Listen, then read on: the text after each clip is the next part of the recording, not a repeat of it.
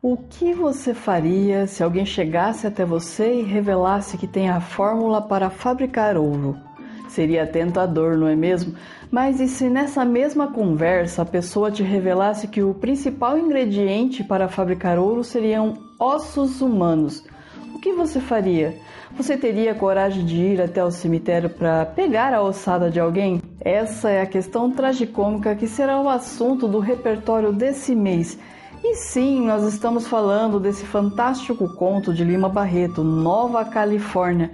Eu sou Gisele Silva Rumim e convido você para essa conversa, um tanto quanto mórbida, mas que começa logo após a vinheta.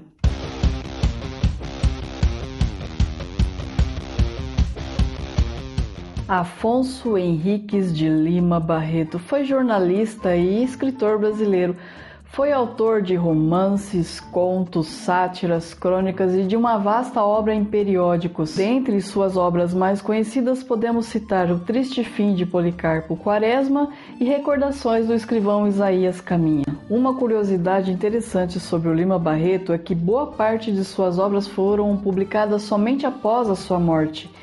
Isso porque o Lima Barreto tinha o péssimo hábito de retratar pessoas reais em seus textos e normalmente satirizando de modo muito ruim. Suas obras, na maioria das vezes, portanto, eram boicotadas pelas editoras. A história de Nova Califórnia se passa na cidadezinha de Tubiacanga, interior do Rio de Janeiro, que vê todo o seu cotidiano abalado quando para lá se muda um forasteiro, estranho e recluso.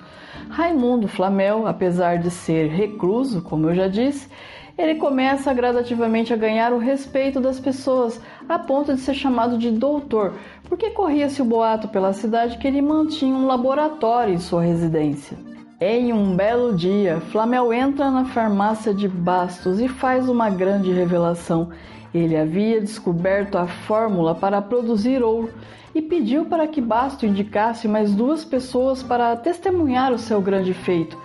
Fica ajustado então que essas três testemunhas seriam Bastos, o farmacêutico, o coronel Bentes e o procurador Carvalho. Dia e hora marcados foram todos para a casa de Flamel, mas o que acontece na reunião ninguém fica sabendo. Para aumentar ainda mais o mistério, o Flamel simplesmente some. Dias depois começa um rebuliço na cidade. Alguém começa a assaltar o cemitério para roubar os ossos. A revolta dos habitantes da cidade só aumenta na medida que os assaltos ao cemitério continuam e, por conta própria, resolvem montar uma patrulha para vigiar o local e de fato conseguem prender e encher de porrada dois dos assaltantes. Um era o procurador Carvalho, que acaba morrendo em razão dos ferimentos, e o outro é o coronel Bentes, que acaba soltando todas as informações que eles queriam. Estavam roubando os ossos do cemitério porque era o ingrediente principal de uma receita passada pelo Flamel para fabricar ouro. O Bentes ainda revela que um terceiro assaltante conseguiu escapar, que seria Bastos, um farmacêutico. A multidão cerca a casa de Bastos, o farmacêutico.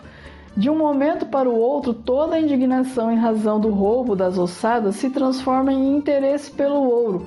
Bastos fica com medo e diz o seguinte: que ele precisa redigir a receita, porque precisa colocar os ingredientes e explicar o procedimento.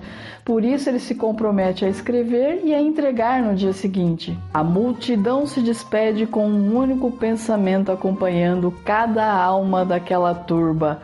Como conseguir o máximo de ossos possível para fabricar a maior quantidade de ouro? E aqui, meus amigos, a casa cai, porque todos tiveram a mesma ideia e sorrateiramente, no meio da noite, vão para o cemitério e vira então uma verdadeira guerra pela disputa dos ossos. Você está gostando desse episódio? Eu espero sinceramente que sim, porque o conto realmente é muito bom. Mas não esqueça de engajar o nosso trabalho.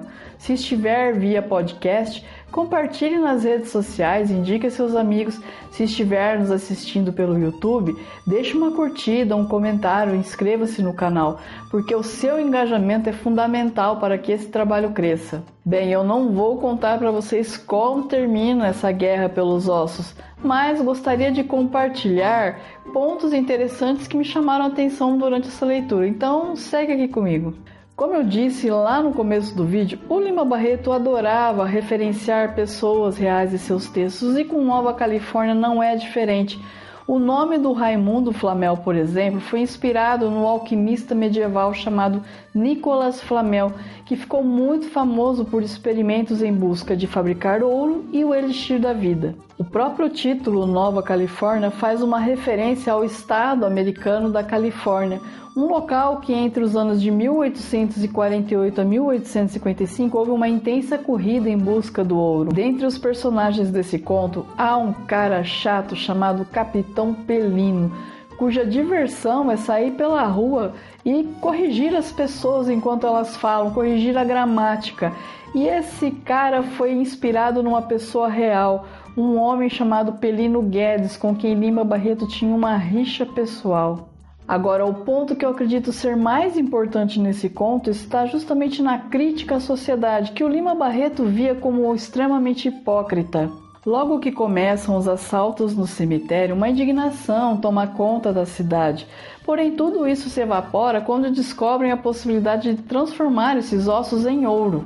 O mais interessante é que quando estoura a guerra pelos ossos no cemitério no meio da madrugada, os mais selvagens foram aqueles que fizeram os discursos moralistas mais inflamados. Lima Barreto aqui criticando não só a hipocrisia social, mas também a nossa boa e velha sociedade capitalista. Aliás, mais moderno que esse conto, o impossível Tenta trocar a palavra osso por likes nas redes sociais e vocês vão ver que esse conto se aplica inteiramente à nossa dinâmica atual. Então é isso. Eu agradeço a todos vocês que chegaram até aqui comigo nesse episódio. Um beijo e até a próxima.